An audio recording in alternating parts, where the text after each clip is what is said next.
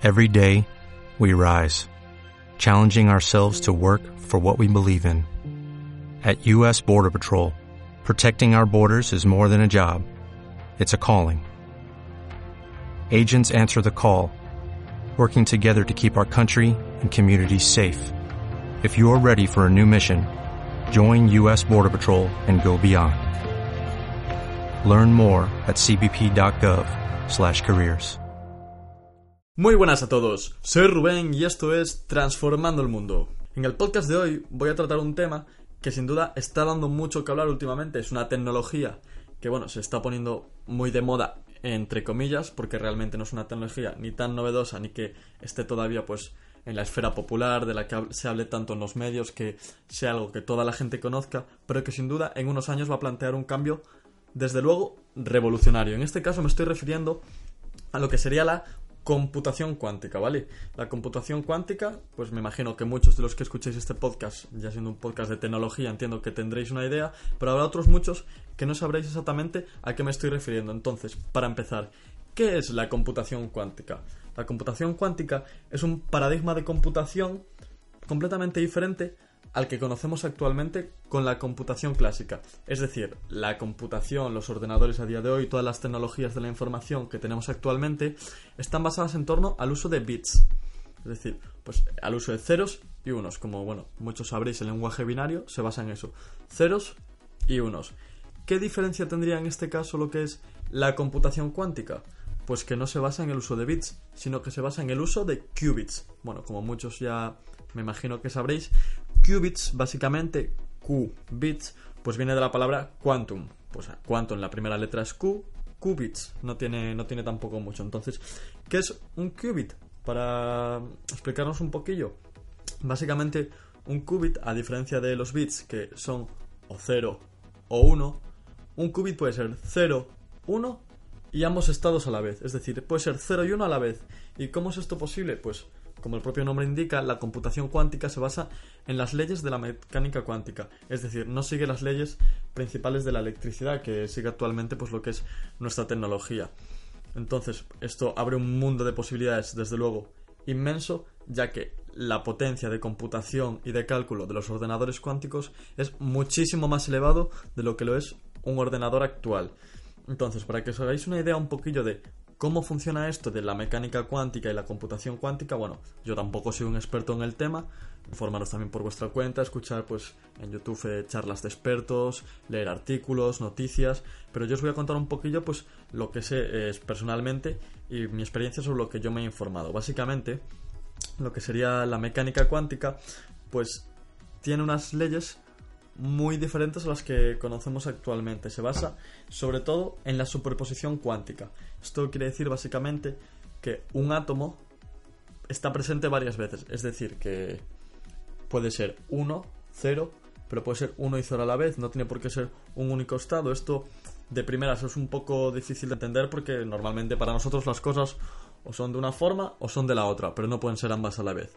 En este caso, la mecánica cuántica, pues comenzaron Einstein y Planck, pues a principios de los años 20, pues a estudiar estas teorías de la mecánica cuántica porque necesitaban nuevas formas de entender lo que era la física en sí, como el funcionamiento del universo y de muchas cosas que realmente con las teorías que había en aquella época pues no se podían llegar a explicar. En ese momento, claro, apareció la mecánica cuántica y más o menos a principios de los 80 pues comenzaron los estudios sobre la computación cuántica basándose pues en estos principios de la mecánica cuántica, es decir, la superposición cuántica, es decir, que un átomo puede tener varios estados a la vez, uno, cero o ser ambos a la vez, y también en el entrelazamiento cuántico.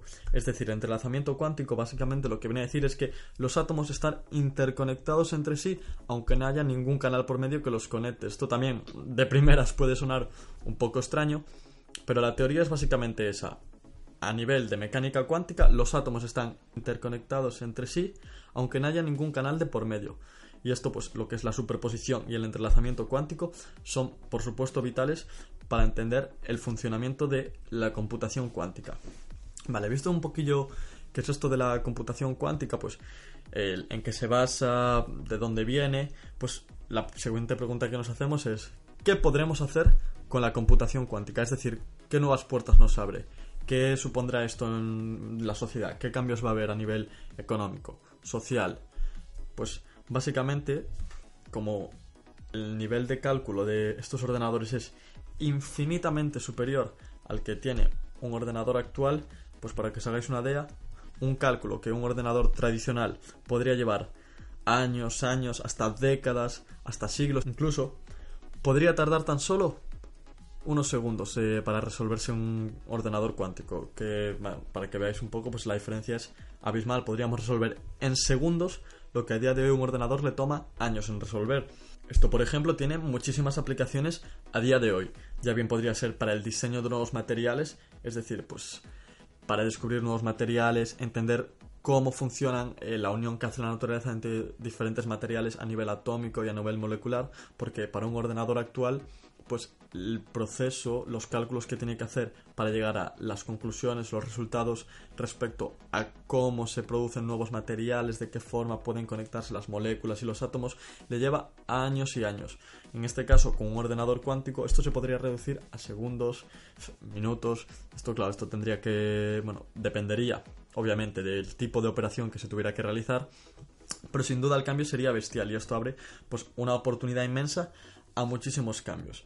Después, aparte de lo que sería el diseño de nuevos materiales, también, pues, entre otros ejemplos, estaría tratamiento masivo de datos, inteligencia artificial, machine learning, eh, optimización en, en, los transportes, es decir, una empresa que, por ejemplo, quiere buscar la ruta más precisa para hacer un camino, para hacer sus envíos, pues, bueno, a día de hoy, obviamente, pues tiene sus algoritmos, sus cálculos para saber cómo tendrían que hacerlo. En este caso, con la computación cuántica, pues podrían ir un paso más allá, es decir, tendrían pues un nuevo mundo de posibilidades, por supuesto. Además de todo esto que estoy comentando ahora mismo, pues también se abrirían eh, otro tipo de posibilidades, por supuesto, pues la posibilidad de una Internet cuántica, es decir, mucho mejor optimizada, con algoritmos, cálculos y procesos infinitamente más rápidos, eh, simulaciones, es decir, al igual que comentaba los diseños de nuevos materiales, pues también podría servir esto para nuevos fármacos, para pronósticos del tiempo, muchísimo más precisos y más avanzados. Realmente hay un mundo inmenso de oportunidades, eh, al igual que cuando apareció, por ejemplo, el iPhone, el primer iPhone, el que sacó Apple, o los siguientes smartphones que salieron en su momento, pues era un diamante en bruto, por así decirlo, es decir, era algo con lo que a día de hoy sabemos que podemos hacer muchísimas cosas. En aquel momento tenía un potencial brutal, pero no fue hasta que los desarrolladores, es decir, la gente fue poco a poco pues descubriendo pues nuevos usos que podía darle, aplicaciones que crear, cómo exprimir al máximo esa utilidad, es decir, pues con la computación cuántica en este caso, pues pasa exactamente lo mismo cuando empiecen los desarrolladores, entre comillas, o los físicos cuánticos, las personas que están estudiando pues todo este tipo de computación a descubrir nuevos modelos, nuevos algoritmos, nuevas formas. Realmente hay un mundo inmenso ahí fuera de lo que se podría hacer con la computación cuántica. Esto simplemente pues dependerá de la creatividad de la gente que está detrás de todo este tipo de proyectos y estoy seguro que una vez comiencen a estandarizarse los ordenadores cuánticos, no tanto ya a nivel particular, porque sí que es cierto que a nivel particular todavía presentan eh, ciertos inconvenientes. Pero en cuanto se comience a estandarizar el, uso de ordenadores cuánticos, haya pues muchísimas personas que estén estudiando la computación cuántica, pues estoy seguro que se va a llegar a conseguir cosas muchísimo más impresionantes de las que nos podemos imaginar a día de hoy. Esto pues sería un poco las funcionalidades, es decir, qué podríamos hacer con la computación cuántica. Ahora, otra pregunta que se nos va a venir a la mente es, ¿qué problemas tiene actualmente? la computación cuántica. A nivel técnico, un problema que tienen los, los computadores cuánticos es que debido a la decoherencia cuántica, que es otra propiedad también de la física cuántica, podría producirse en algunos casos lo que se denomina una tasa de error. Es decir, que tú a un ordenador cuántico le, pongas una operación matemática, es decir, 1 más 1, y te responda que son 3. Porque tiene cierta tasa de error que todavía pues no hemos conseguido pulir, es decir, para llegar a una tasa de acierto del 100%. Esto básicamente pues se está trabajando en ello, se está puliendo, tanto empresas como Google, IBM, Microsoft están trabajando en ello, pero a día de hoy, desde luego esto es un problema, ya que pues te puede ofrecer cierta tasa de error en los resultados que te ofrece de los cálculos.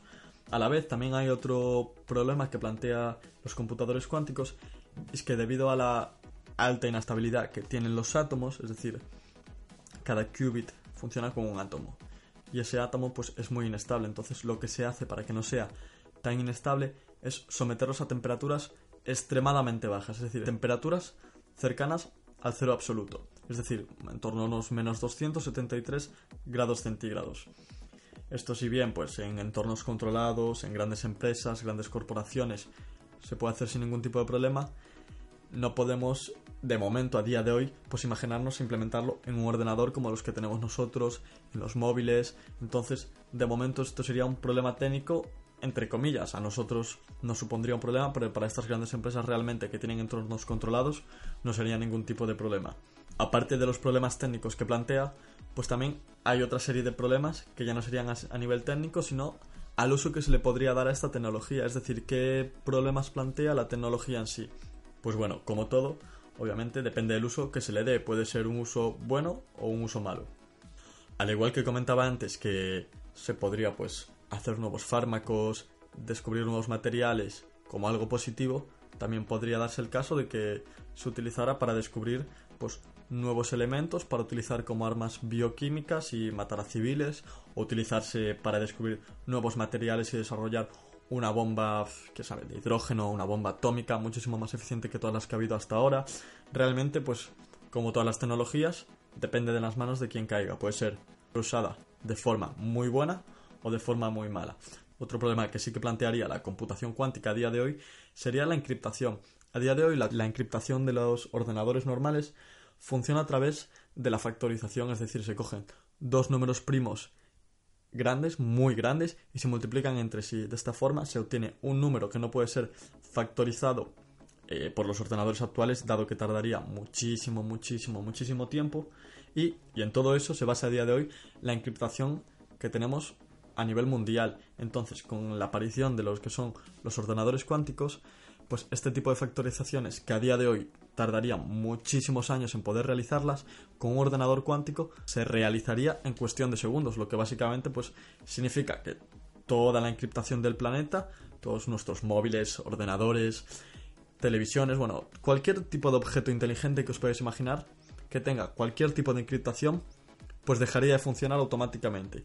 Así que, pues, esto plantea un problema y obviamente pues ya están trabajando en desarrollar pues nuevas encriptaciones, nuevos métodos que supongan pues un nuevo paso de seguridad para que no, no se rompa lo que son estas encriptaciones que tenemos actualmente.